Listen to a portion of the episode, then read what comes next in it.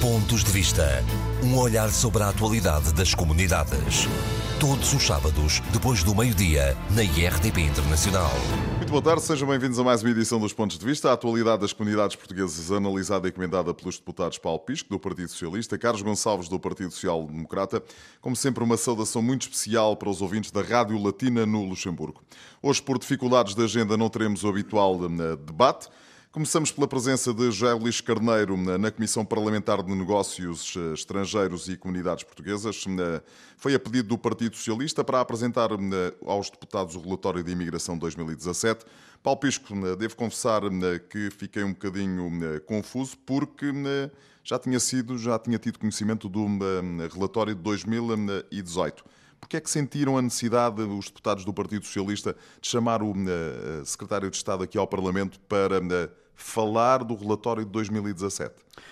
Boa tarde. Permita-me, em primeiro lugar, que uh, saúde todos os ouvintes do programa Pontos de Vista e, muito particularmente, aqueles que nos ouvem no Luxemburgo através da Rádio Latina.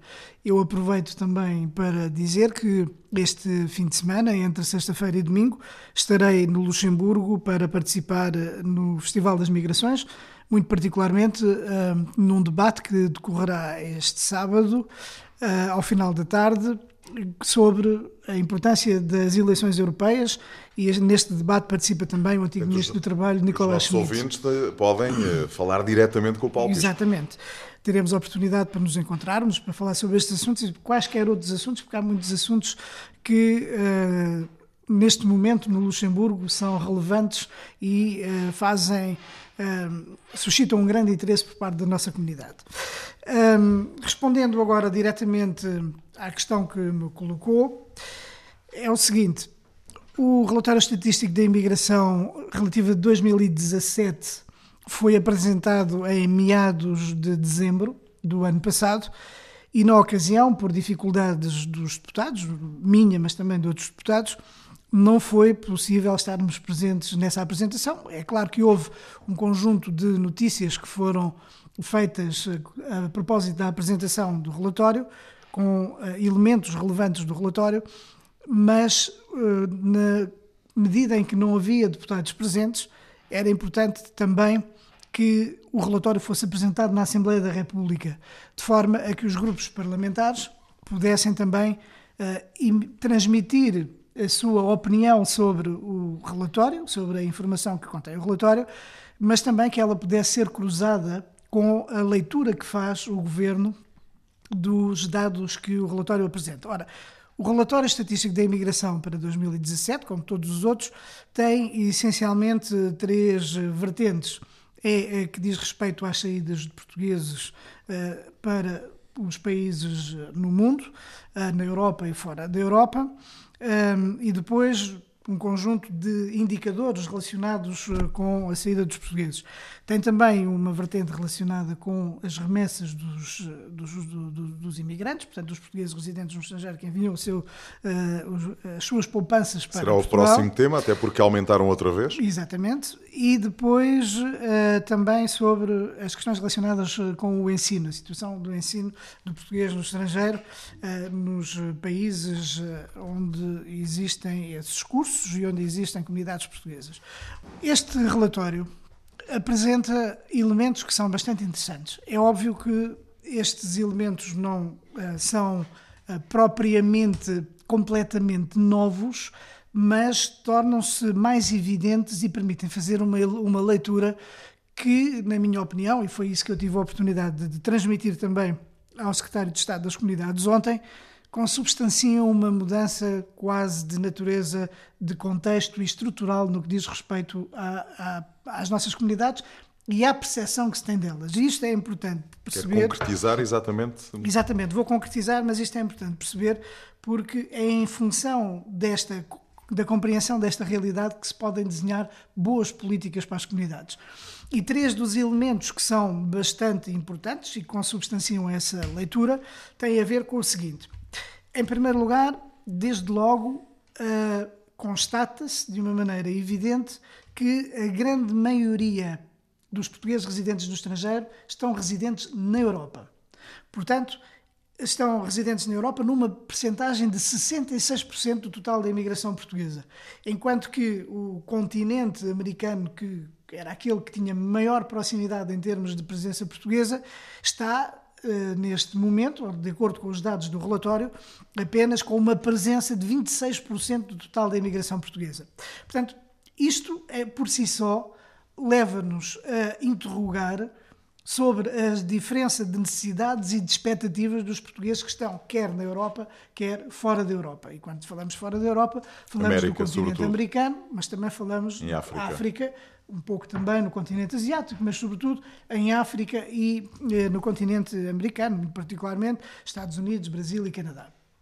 Portanto, é importante compreender isto e perceber se há ou não lugar para uma uh, reapreciação do tipo de necessidades, portanto, também de medidas políticas que devem ser desenhadas para corresponder às expectativas e às necessidades dos, eh, dos cidadãos portugueses que estão no estrangeiro. Até porque o continente europeu, e muito particularmente na União Europeia, que é onde está a grande maioria dos cidadãos portugueses, um, tem características diferentes em virtude de vivermos num espaço que tem um conjunto de direitos alargados que muitas vezes não existe nos outros, nos outros países e, portanto, isto colocará necessariamente questões de uma outra natureza para corresponder às necessidades das nossas comunidades. Portanto, Ou seja, é um elemento... a, nossa, a nossa presença no mundo, em termos de eh, portugueses que vivem e trabalham, eh, é totalmente diferente, sendo na Europa ou sendo no resto do mundo. Há muitos elementos em comum, mas aquilo que é necessário analisar, e foi isso que eu referi, é se existe de facto uma diferença relativamente à percepção, às necessidades e às expectativas de quem está na Europa e de quem está fora da Europa. Portanto, nós sabemos que, por exemplo, em relação à Europa, muitas vezes através dos direitos de cidadania que existem, da liberdade de circulação, do direito de estabelecimento, de trabalhar, de residir, de igualdade de direitos, acesso a programas de natureza académica, de formação, o que seja. São muitas as questões, as questões relacionadas com a saúde, tudo isso. Ah, se isto não configura, na minha opinião, é preciso analisar bem de que forma, que, que, a forma como isto configura necessidades específicas, quer para um lado, Ou seja, o relatório deixou pistas interessantes Exatamente. para na, políticas de enfim, relacionamento de, de, de Portugal com as suas comunidades. Exatamente. Por outro lado, embora estes elementos se refiram a uma década que vai entre 2001 e 2011, mas está presente é, infelizmente, os censos só se fazem de 10 em 10 anos, mas há uma tendência que certamente se acentua, uh, que é necessário levar em consideração. Essa tendência tem a ver com o seguinte: com o facto de haver uh, uma população residente no estrangeiro, portuguesa, que uh, tem mais de 64 anos, que dobrou numa década, e portanto, certamente que agora, eh, até nós até vemos com todas essas questões que tem havido relativamente às eh, pensões de reforma, certo. que tem sido um dos temas que nós já aqui também debatemos. Portanto, esse, o número de portugueses com mais de 64 anos dobrou numa década. Portanto, certamente, quando vier os próximos censos, a tendência tem sido sempre para aumentar este número será ainda Maior. superior, esta porcentagem será superior. E, portanto, isto obriga-nos, como de resto já obrigou, e essa foi uma das questões que eu também aproveitei para abordar na audição, que coloca estas questões de necessidade de uma resposta da segurança uh, social e muito particularmente do Centro Nacional de Pensões e que já teve da parte do governo. o senhor sentiu o governo, uh, enfim, olhar para estes dados uh, e preocupado com estes dados? Sim, é, também foi esse o objetivo, foi, de, é, foi essa a razão pela qual uh, o grupo parlamentar do PS, através de mim, sentimos a necessidade de pedir ao secretário de Estado que viesse a fazer a sua apresentação do, do, relatório para podermos cruzar estas leituras. Da parte do governo, é claro que nesta questão específica relacionada com as pensões de reforma, já foram implementadas algumas medidas e outras estão em curso, de forma a dar resposta mais rápida aos pedidos de contagem dos, dos, dos descontos que foram feitos uh, pelos cidadãos portugueses, que hoje agora chegam à idade da reforma uh, nos países da Europa ou fora da Europa. Portanto, esta é uma realidade que toca muitos portugueses que estão espalhados por todo o mundo. Portanto, a partir do momento em que uh, nós temos um aumento da população portuguesa residente no estrangeiro que é o dobro, hoje. Isso significa que este tipo de questões relacionadas com a segurança social se torna mais premente e, portanto, é necessário dar respostas específicas. E eu aproveito aqui também para dizer que o governo anunciou e já começou e já implementou, já está em curso a, a criação de um centro de um novo polo do Centro Nacional de Pensões em, Leiria. Leiria, que está em funcionamento desde janeiro, também para acelerar estes processos, além da informatização dos percursos contributivos e de outras medidas que são também importantes, do aumento do número de funcionários da Caixa Nacional de Pensões e do Instituto da Segurança Social para dar resposta a estes casos. Portanto, esta é outra dos dados que consta do relatório estatístico da imigração que é relevante nós levarmos em consideração. Mas há um outro num outro domínio completamente diferente e que também consubstancia, que também demonstra uma diferença uh, relativamente uh,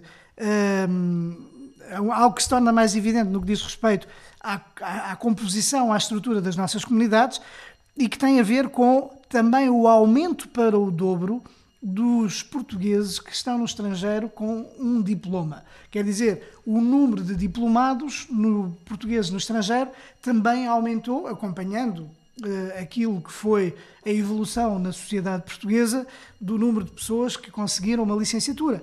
Hoje, uh, o número de portugueses, ou a percentagem de portugueses com um diploma que tenha 20 anos, portanto, uma, uma pessoa com 20 anos, jovens com 20 anos, com um diploma são na ordem dos 40%. Portanto, isto consubstancia também uma evolução que é necessário ter em atenção e que se materializa nas nossas comunidades através de um conjunto de associações de diplomados, de graduados e investigadores portugueses que existem na Europa. Há uma mais antiga que existe nos Estados Unidos. Ou seja, há uma outra composição que hoje também ganha esta evidência. É claro que o governo uh, tem uh, procurado dar algum tipo de acompanhamento, de resposta, uh, tem participado nas iniciativas que os graduados portugueses residentes no estrangeiro têm feito, tem havido apoios também para estas associações, mas há aqui um aspecto que é muito relevante que tem a ver com as expectativas que muitos do, desses eh, jovens diplomados e investigadores portugueses que estão no estrangeiro, que é o de poderem regressar a Portugal. Para que isso aconteça, é necessário que, obviamente, eles tenham condições para o fazer. Há um conjunto de condições que são necessárias, além das oportunidades uh, de participarem, quer em empresas, quer em centros de investigação, etc. Portanto, estes três aspectos que eu referi, quer a grande concentração de portugueses residentes no estrangeiro na Europa, o, o aumento para o dobro de portugueses residentes no estrangeiro com mais de 64 anos e do aumento para o dobro também do número de diplomados, obriga a um olhar diferente. Uma nova, uma nova estratégia. Exatamente. Mas se há coisa que os portugueses não perdem é, é indiscutivelmente essa ideia de mandar dinheiro para Portugal. E deixe-me introduzir aqui mais um tema, porque as remessas dos imigrantes aumentaram cerca de 3,5% no ano passado. Os portugueses que vivem e trabalham no estrangeiro enviaram para Portugal quase 3.650 milhões de euros. Diz o governo que é a prova de que as pessoas têm confiança em Portugal. Imagino que o Paulo Pisco seja também desta opinião. Sim, porque há aqui aspectos que são bastante interessantes de analisar também e nós podemos vê-lo através do relatório da imigração de 2017. Há aspectos muito positivos que são referidos no relatório que têm a ver com o recuo pelo quarto ano consecutivo da imigração portuguesa. Portanto, baixou bastante a imigração portuguesa nestes últimos anos. E depois aqui é uma distinção importante que temos de fazer, que é entre a imigração, a imigração permanente, portanto, que é aquela que sai com a intenção de ficar mais de um ano fora do nosso país, e a imigração temporária, que é aquela que sai do país num período que nunca é superior a um ano. Portanto, temos um recuo nítido pelo quarto ano consecutivo das saídas de portugueses para irem trabalhar para o estrangeiro. Temos, desde 2017, pela primeira vez desde 2011 também, um saldo migratório positivo. Portanto, há mais estrangeiros a virem para o nosso país do que portugueses a irem para o estrangeiro Isso é um aspecto também bastante importante. E depois, apesar de haver esta descida importante da imigração portuguesa, aquilo que nós verificamos é que há um aumento das remessas, o que reflete, de facto, esse clima de confiança que existe no nosso país, pela estabilidade política que existe também, pelo dinamismo da economia e pela imagem que se projeta para o exterior. Eu julgo que isto são questões importantes e tem havido muito mais oportunidades de emprego. Aliás, eh, tem sido um dos assuntos que aqui também nós já temos debatido, é a necessidade que o país hoje tem de ter mão de obra também, sobretudo em algumas regiões do país, para acudir às necessidades de muitas empresas que se instalam e precisam de mão de obra. Há quem refira, quem gosta de referir que uh, a imigração portuguesa continua alta. Sim, é verdade a imigração portuguesa continua alta, mas é preciso se fazer aqui uma distinção muito importante e foi isso que eu também uh, aproveitei para uh, apresentar na audição ao Secretário de Estado das Comunidades, Elias Carneiro. É que a diferença entre a imigração temporária e a permanente é muito importante. Porque se nós olharmos para aquilo que foi o pico da crise em 2014 e os dados de 2017 no que diz respeito à imigração permanente, nós verificamos que houve uma um recuo da imigração permanente de ordem dos 22 mil portugueses por ano. Mas que, em relação à imigração temporária, ela baixou de maneira muito mais reduzida. Quer dizer, dois terços da imigração é imigração temporária. É essencialmente uma imigração que está associada ao dinamismo da economia e à internacionalização da economia. Há liberdade de circulação que existe no espaço europeu e de, há muitas empresas que vão trabalhar para outros países da União Europeia e que levam os trabalhadores e depois regressam e também tem a ver com a internacionalização da economia e, portanto, estes são aspectos também que é muito importante ter em consideração para não se dizer que, bom, enfim, a imigração portuguesa continua uh, muito alta. Sim, é de facto alta, mas é preciso ver o contexto em que ela se realiza a sua estrutura e também perceber uma coisa: é que as redes de portugueses e os contactos que existem, sobretudo quando nós temos hoje esta informação de que 66% da imigração portuguesa se concentra na Europa, ou seja, é muito fácil os portugueses andarem, de um, lado andarem para, de um lado para o outro na Europa porque conhecem sempre uma empresa que vai trabalhar para a França, ou para, para Luxemburgo ou para a Alemanha.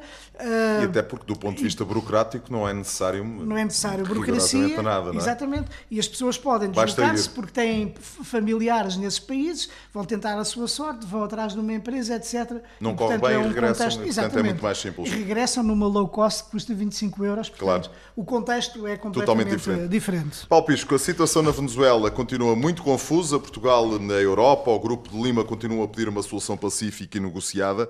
Mas há muitos portugueses que foram ouvidos pela RDP Internacional que querem rapidamente uma intervenção militar, a presença de tropas estrangeiras.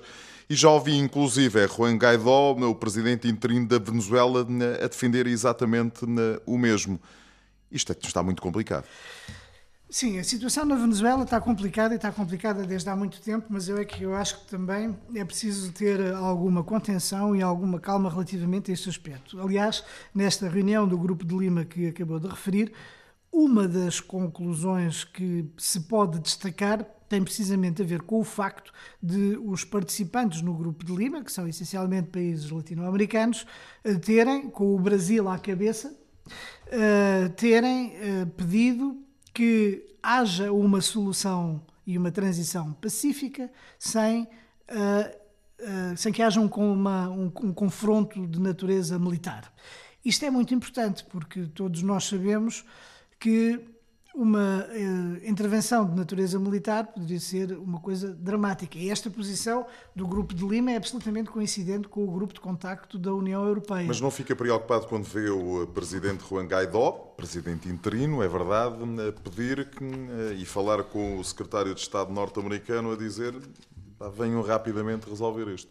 Uh, eu é, enfim, é Ou é claro, é apenas uma pressão é do claro momento? que pode ser uma pressão, mas estas declarações, obviamente, que têm esse valor, mas eu julgo que a reunião do Grupo de Lima, e reitero isto, uh, mais uma vez pôs em evidência a necessidade de haver uma transição pacífica. É uma questão muito complicada haver uma intervenção militar, porque aquilo geraria certamente uma guerra civil com consequências muito dramáticas.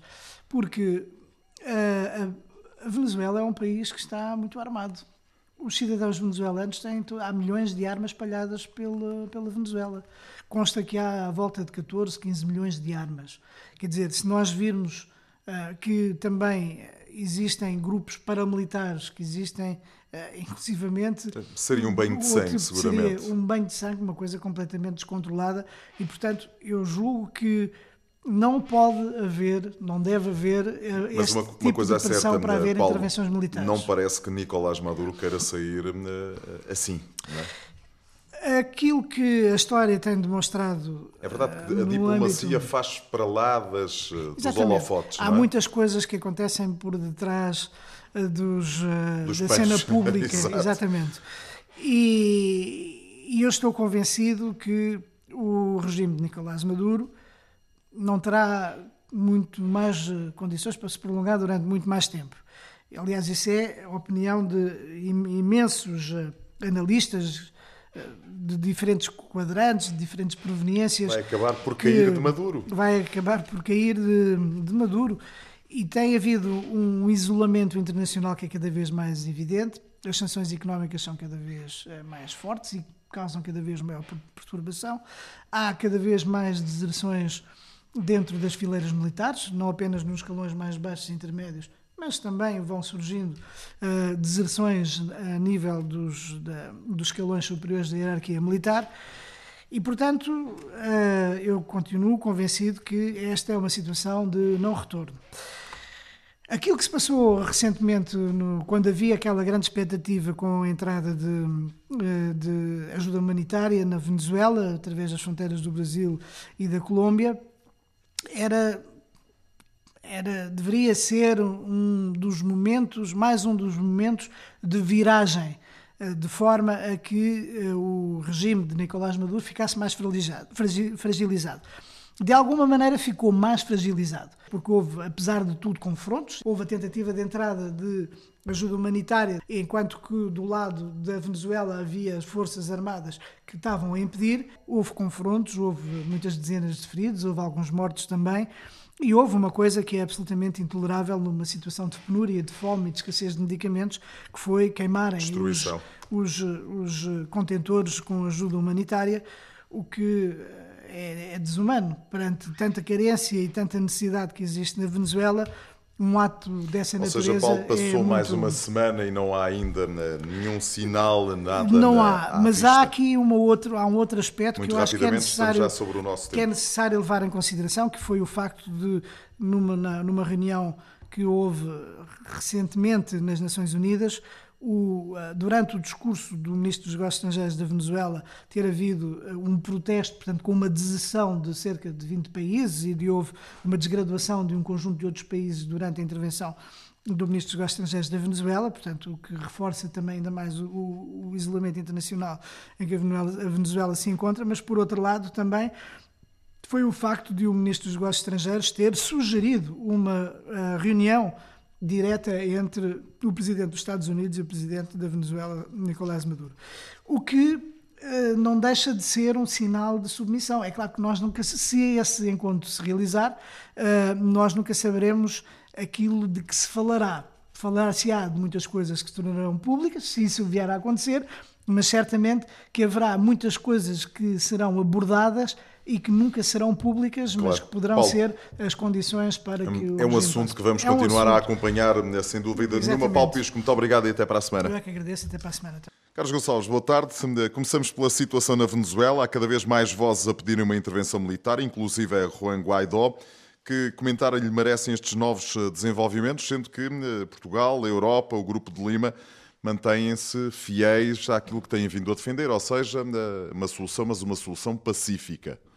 Em primeiro lugar, permito cumprimento o auditório do programa Pontos de Vista e, e, é verdade que Portugal inscreve a sua posição naquela que tem sido a posição da União Europeia, que é uma posição que, com a qual eu concordo, que é que nós temos que resolver o problema que, que existe neste momento na Venezuela através que, do, do funcionamento regular das suas instituições e, portanto, as intervenções militares devem ter, quando podem acontecer, deve ser noutro tipo de situações. Nós queremos acreditar claramente que se vai encontrar uma saída normal, uma saída que permita evitar aquilo que seria realmente o reconhecimento de uma situação que não era possível superar. Eu acho que a posição de Portugal, alinhada na posição da União Europeia, parece-me a mais aconselhável, a mais correta e aquela que é mais respeitadora percebe, daquilo que entendemos. Percebe a declaração de Juan Guaidó quando diz que eh, se calhar o melhor mesmo é termos uma intervenção militar e encontra-se com o secretário de Estado norte-americano exatamente eh, para discutir isso, pelo menos foi aquilo que passou para a opinião pública? Uma forma de pressão, é isso? E, eventualmente, quer dizer, nós não temos os dados todos em cima da mesa porque estas questões, há sempre informações do corredor. Nós estamos a falar de matérias muito sensíveis que tocam com muitos interesses no plano internacional e, como é evidente, interferem uh, naquilo que é a, a, a, política externa de muitos países e de alguns países com peso, não somente, não só no plano económico, mas muito particularmente na própria Organização das Nações Unidas. E, portanto, todo, eu penso que deve ter sido nesse sentido. Eu não quero, não sou, não sou favorável que haja uma intervenção militar, porque isso seria realmente, poderia ser muito complicado. Um banho de sangue, não é? Eventualmente, nós nunca sabemos o que pode acontecer, mas o, o, o registro que temos de outros acontecimentos parecidos nunca foram muito positivos. Claro. E, portanto, nós temos é que tudo fazer para que a Venezuela encontre uma saída correta, normal, dentro daquilo que é o regular funcionamento das instituições venezuelanas e para isso pede-se, como é evidente, o bom senso, desde logo ao Sr. Maduro, que realmente tem necessidade disso, e também se pede o mesmo às forças que neste momento são a oposição ao governo de Sr. Maduro. Aparentemente está num beco sem saída, não é? Não será propriamente um beco sem saída, porque eventualmente este tipo de acontecimentos e declarações podem fazer progredir o processo. Nós também não sabemos, porque a pressão, por vezes, a pergunta que me fez é no sentido de haver pressão, porque a pressão faz andar as coisas. Agora, o problema é que a situação que vive o povo venezuelano, numa Venezuela onde vivem centenas de milhares de portugueses, com tantas carências e tanta precariedade, nós, como é evidente, só podemos desejar que a situação se resolva o mais rapidamente possível. E, independentemente dela se resolver pela via que nós consideramos normal, que é o regular funcionamento das instituições, ela ainda vai ter muitos meses e muitos anos, eventualmente, para que a Venezuela e os portugueses que lá vivem, o povo venezuelano, recuperem a sua vida normal que tinham há uns anos atrás. Carlos Gonçalves, ontem, e mudando de tema, eh, o secretário de Estado das Comunidades Portuguesas esteve na Comissão Parlamentar de Negócios Estrangeiros. Eh, José Luís Carneiro esteve aqui a pedido do Partido Socialista para apresentar eh, aos deputados o relatório de imigração de 2017. Percebeu porque é que ele cá veio? Aquilo que eu não percebo é porque é que tem que ser o Partido Socialista a requerer ao Estado de Estado para vir a apresentar o relatório de imigração. que eu saiba, isto partiu de uma iniciativa do Partido Comunista Português para que houvesse um relatório da imigração, ainda contra o Governo em funções, e o que está previsto no projeto de resolução é claramente o Governo venha apresentar à Assembleia da República o documento. Que o Governo tenha tido necessidade para vir ao Parlamento, depois de um requerimento do próprio partido que o suporta, em grande maioria, é realmente algo de muito estranho. Isto devia ter sido algo natural, como aconteceu no passado com o governo anterior. Eu não consigo perceber porque é que é preciso um requerimento para o Estado de Estado das comunidades portuguesas apresentar o relatório de imigração. Ou, ou então perceba... Mas era, era, importante que ele viesse ao, ao Parlamento. Ele pela... tinha o dever de vir. Foi isto que foi aprovado na Assembleia da República. Tinha o dever de vir. Pronto, acabou por vir na altura quando se discutiu. Eu também sou membro da Comissão dos Negócios Estrangeiros, sou até vice-presidente. Estava até a presidir a reunião nesse dia quando discutiu esse requerimento. Eu até perguntei ao Partido Socialista se não queria tirar o requerimento porque aparentemente era um dever do governo vir à Assembleia da República e, portanto, achava que era uma redundância estar a exigir a alguém que venha eh, quando tem que vir, em princípio.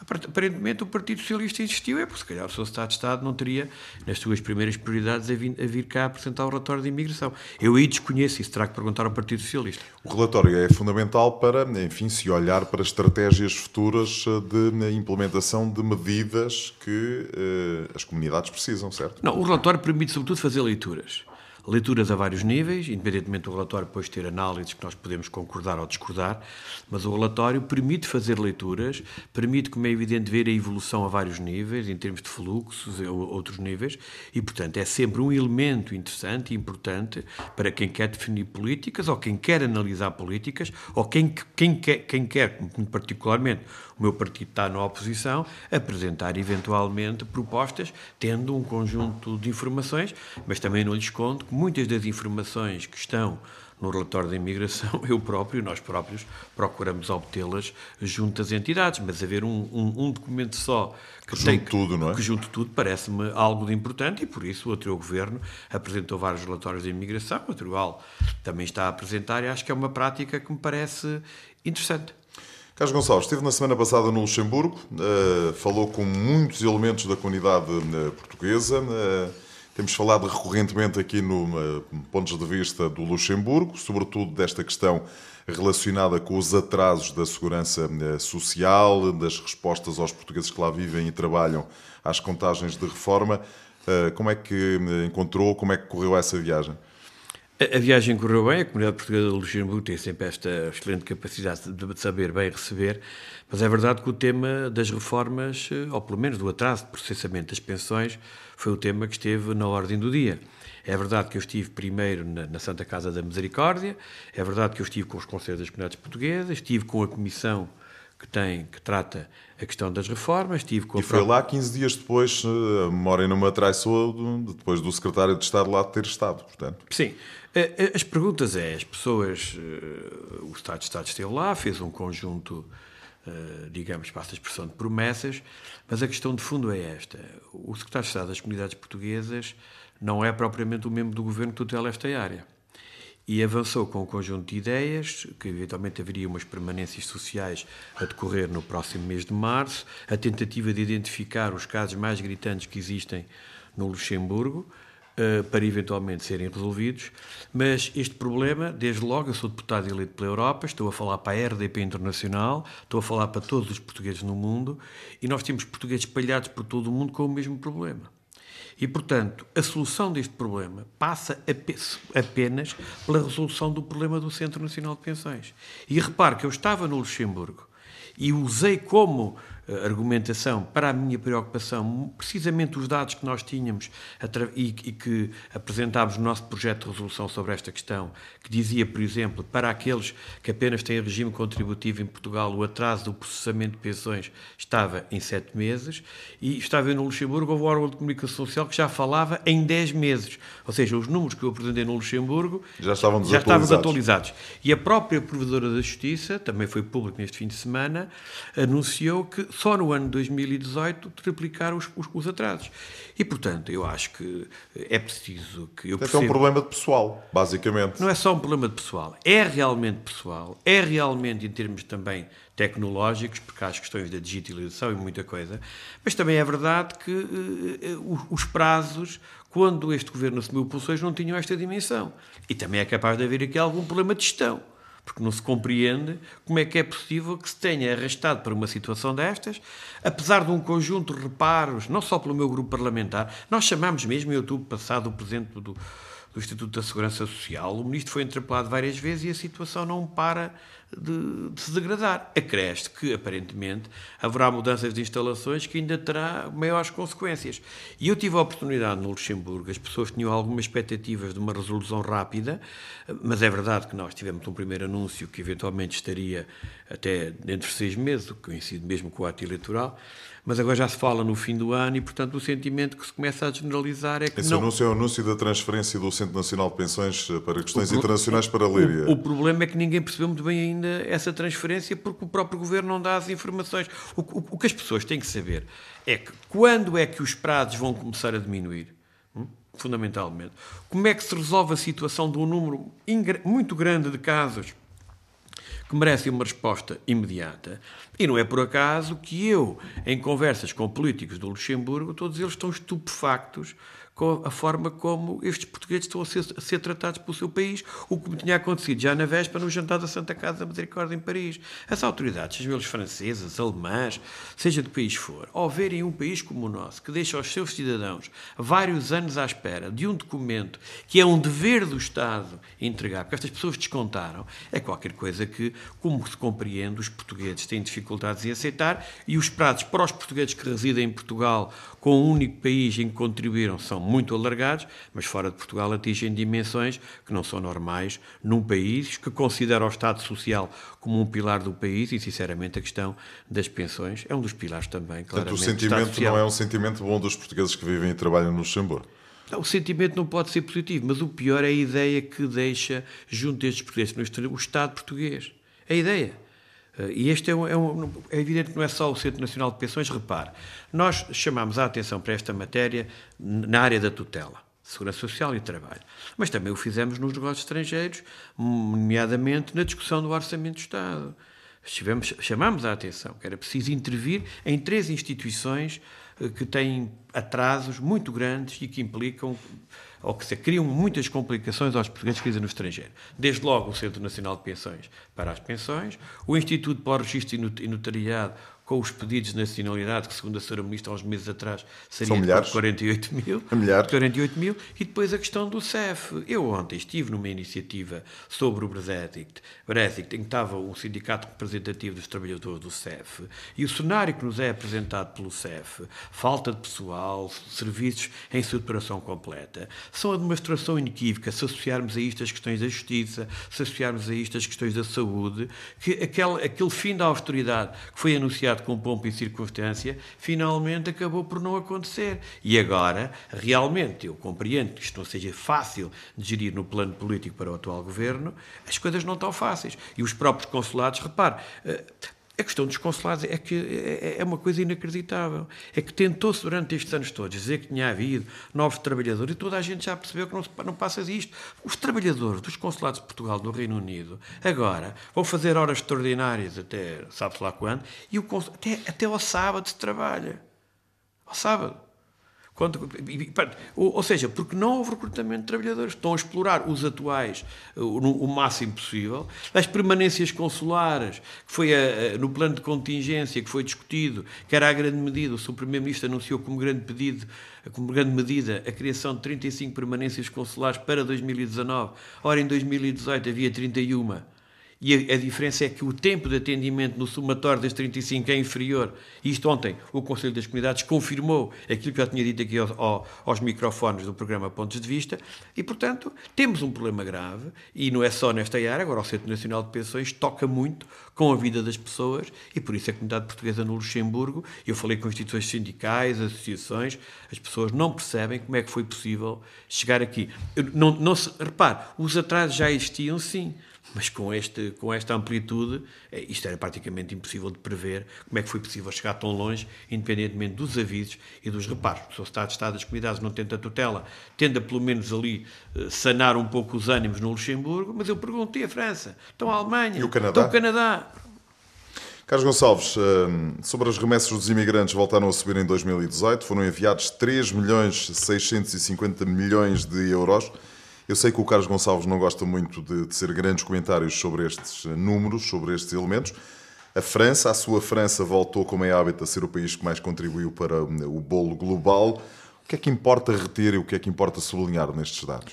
Porquê é que eu não gosto de sublinhar estes dados? E não é de hoje. Não, não. É muitos não é. anos. É. Exato. É Já que estamos há quase quatro anos. Portanto... Eu, eu, sinceramente, tenho muitas dificuldades em aceitar que no meu país, no nosso país, a própria comunicação social, os diferentes atores, só trata a questão do contributo dos portugueses no estrangeiro na nossa economia com os números das remessas. É um indicador importante. E prova que é importante é que o valor dá 6 mil euros por, eh, por dia, uma coisa assim, ou por minuto. Deve ser por minuto. Por minuto. Eu até fiz uma referência já, no Facebook já tive, sobre já isso. Já tive essa discussão é. hoje, parece-me ser minuto. por minuto. Epá, e, e portanto. E este dizer... valor são, eh, enfim, a contas do Orçamento de Estado oh. de 2018 oh. são uh, três orçamentos. Eu até saúde, conto uma exemplo. história. Eu até conto uma história que é para, para, que os portugueses que me ouvem, e é os de Portugal, que residem em Portugal, também deviam ouvir, que é o seguinte: há uns anos atrás, numa conversa de restaurante entre colegas parlamentares, tinha um colega meu que era da área de economia. E eu uh, discuti este tema como se discutem outras coisas, porque estava a falar de futebol, ou a falar de, estava a falar disto. E a um momento dado, eu disse: Olha, tá, tá, vocês falam tanto dos fundos estruturais da União Europeia, o valor das remessas dos imigrantes, o valor ao ano, é praticamente igual aos fundos comunitários. Ah, não pode ser, não pode ser. Bom, e infelizmente já, já havia telemóveis, Sim, internet. Estou hoje em dia com o Dr. Google E, e ele chegou à conclusão que não era bem igual. É verdade que as remessas perdiam por pouco, mas, por amor de Deus, o contributo era quase igual. E, portanto, isto é algo que as pessoas têm que perceber no nosso país.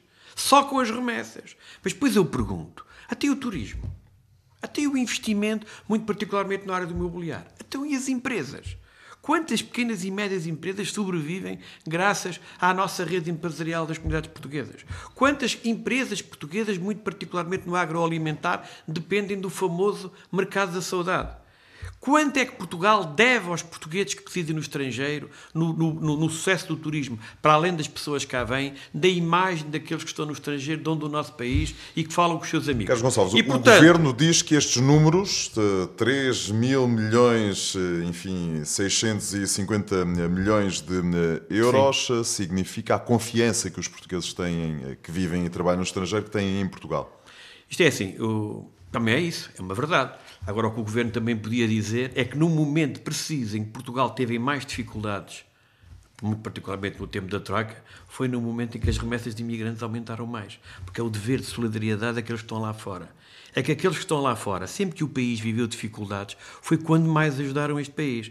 E não é preciso falar do tempo da Troika. Podíamos falar do final dos anos 70 na década de 70 ou mesmo na década de 80. Mas normalmente em Portugal nós temos algumas dificuldades em, em, falar das comunidades portuguesas e do seu contributo, que vai muito para além das remessas que demonstram a confiança, porque quem está no estrangeiro não se importa do, do governo A, do governo B ou do governo C. As pessoas são portuguesas, amam e acreditam no seu país e, por vezes, quando se está fora, às vezes até temos uma visão romântica do país que se deixou. E, portanto, isto tem que ser reconhecido e, portanto, se há confiança no país, tanto melhor, e essa confiança é uma confiança que, mesmo nos momentos mais difíceis, ela existiu. E depois, nós estamos a falar de um conjunto de pessoas no mundo, muitas delas que já são netos e bisnetos de portugueses, e que acreditam que o nosso país, por razões muitas vezes afetivas, Porto Abrigo, vale é? a pena vestir. Porquê é que eu tenho aquele discurso que nem sempre passa, que nas, nas políticas que temos de ter para os territórios de baixa densidade,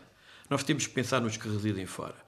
Porque os que residem fora têm uma ligação tão afetiva aos seus territórios de origem que são aqueles que, por vezes, podem até correr mais riscos para o seu investimento. Porque, repare, acha que as casas que os imigrantes construíram nas suas, nas suas aldeias e freguesias foi um grande investimento no plano económico? Não foi. Eles investiram porque era a sua terra. Construíram a sua casa na sua terra. Se tivessem feito a mesma casa, eventualmente na região de Lisboa ou, ou no país onde vivem, talvez tivessem lucrado mais no plano económico. Mas é esta relação afetiva que o país que os leva a investir, quando muitas vezes até não é muito vantajoso no plano económico, mas uh, vence o amor, eh, a afectividade a um país que pelo menos tem esta vantagem de ter uma identidade forte que permite que os seus filhos e os seus netos e os seus bisnetos continuem a ter uma ligação forte com o seu país de origem. Carlos Gonçalves, ainda temos aqui algum tempo. Né? O Governo vai lançar um guia fiscal para as comunidades portuguesas. A ideia é esclarecer dúvidas sobre o regresso a Portugal, para aqueles que o querem fazer, sobre a dupla tributação. Vai estar em formato digital disponível no Portal das Finanças. Uma boa ideia? É sempre uma boa ideia. O problema é que o problema que nós temos na questão fiscal das comunidades portuguesas é que são realidades muito diferentes. Eu diria que cada caso é um caso. E digo isto até muito particularmente de uma, de, uma, de uma situação que eu conheço bem, que é os portugueses que residem em França, que é o país onde eu vivo. E mesmo aí, que é um país da União Europeia, em que o, tem 1 milhão e 400 mil pessoas de origem portuguesa que lá residem, enquanto há muita relação, e portanto isto nem sempre é fácil. Agora, é evidente que o guia, ou como lhe chamam, que isto quer dizer que é uma sistematização da informação. Parece-me correto, mas é preciso que as pessoas percebam, mesmo que esse, esse instrumento, que já existe, porque as informações estão todas. Então é de peças, não é? agora vai ser tudo junto. Uh, uh, carecem de três ou quatro uh, ideias complementares. Primeira, cada caso é um caso. E, portanto, a relação com o fisco português é sempre muito complicada para quem vive no estrangeiro, porque alguns, ao momento dado, acabaram por ter número de contribuinte cá. Há muitas coisas que entram em linha de jogo. Depois, por vezes, acontece que as diferentes, independentemente da legislação ser a mesma, a avaliação, por vezes, que é feita destes dossiês mediante as repartições de finanças varia, porque há, há repartições de finanças que têm muito hábito de contribuintes seus estarem no estrangeiro, há outras que não têm. E, portanto, isto carece, isto não, não pode, como é evidente, substituir aquilo que me parece é a capacidade de ter algo que até os próprios consulados de Portugal deviam ter capacidade que os seus trabalhadores fossem informados nestas áreas para poder, in loco, dar uma resposta. Porque, repare, nós estamos a falar da dupla tributação, estamos a falar de dois sistemas fiscais. É o sistema fiscal português e o sistema fiscal do país de acolhimento. Recordo, por exemplo, que em França, neste momento, está a haver uma alteração profunda do regime fiscal, muito particularmente utilizando as novas tecnologias e tudo. E, portanto, eu acho que nós devíamos ter aqui, o governo nessa matéria não tem havido ações de formação para trabalhadores, mas eu acho que é uma matéria importante, é haver ações de formação. Nós também não temos carreira técnica, infelizmente, foi tudo para eu sou um dos poucos que ainda resta nas carreiras técnicas. Então, uma espécie de dinossauro. Quase dinossauros. Mas normalmente temos de ter capacidade, porque isto, independentemente de uma ideia do regresso, isto é fundamental para quem quer investir. E, portanto, era bom que os consulados de Portugal tivessem gente que pudesse dar a informação, porque tem acesso ao dossiê e, e, e como é evidente, ver caso a caso qual é que é a situação. Mas tudo o que pode ser para sistematizar a informação parece-me sempre positivo, não vejo absolutamente mal nenhum, mas não é isto que vai resolver todas as questões. Mas este é um dos problemas, porque repare, o a Secretaria de Estado das Comunidades Portuguesas, eu fui Secretário de Estado das Comunidades Portuguesas, eh, quer dizer, é uma espécie de um, digo, uma pequena Secretaria de Estado num governo muito grande. E, portanto, tem que haver, como é evidente, uma, uma intercomunicação entre os diferentes ministérios, ministérios. Por isso é que havia aquela comissão interministerial que permitia para que cada ministério esteja, quando está a preparar a legislação, quando está a avaliar, tenha noção da realidade dos que residem no estrangeiro. E nós temos muitos exemplos, e dentro de pouco tempo anunciarei um aqui nos pontos de vista, em que em Portugal esqueceu-se que nós temos portugueses que residem no estrangeiro há muito tempo e portanto, tem que se ter algum cuidado da forma como se procede em relação a essas pessoas. Nós temos cada vez mais, a administração pública portuguesa tem dificuldades nisto, não é só a nossa, as administrações públicas são sempre um bocado pesadas a mudar, uh, mas o que eu lhe digo é que nós temos que pensar que cada vez mais num mundo global, e o nosso país tem uma história de globalização, não só histórica, mas muito particularmente porque tem gente a viver em todos os países do mundo, e como tal nós temos cada vez mais a pensar que o universo de portugueses é o universo que está espalhado pelo mundo, com realidades muito próprias, e o legislador tem que ter à partida noção daquilo que está a fazer é para eventualmente aplicar a cidadãos que estão espalhados todos pelo mundo. Mas isto é quase uma tem, tem quase que haver uma pedagogia dos serviços públicos portugueses para resolver a questão. E voltando à questão fiscal, só para dar um exemplo. Eu fui dirigente muitos anos do Sindicato de Trabalhadores Consulares e recordo-me que nós, na altura, era uma novidade em termos fiscais. E, sinceramente, só ficámos a perceber o que estava a passar, o que é que, o que, é que iria acontecer, quando houve um técnico do, do, do Ministério das Finanças que teve reuniões connosco porque o técnico sabia responder à pergunta porque já teve um caso ali e acolá. Portanto, é, é este tipo de coisas que muitas vezes as pessoas precisam ter um interlocutor com o qual possam dialogar, independentemente das novas gerações, essas sim, terem mais capacitadas para resolver uh, os problemas via, via, via online. Carlos Gonçalves, muito obrigado. Os muito pontos obrigado. de vista regressam na semana que vem. Pontos de Vista. Um olhar sobre a atualidade das comunidades. Todos os sábados, depois do meio-dia, na IRTP Internacional.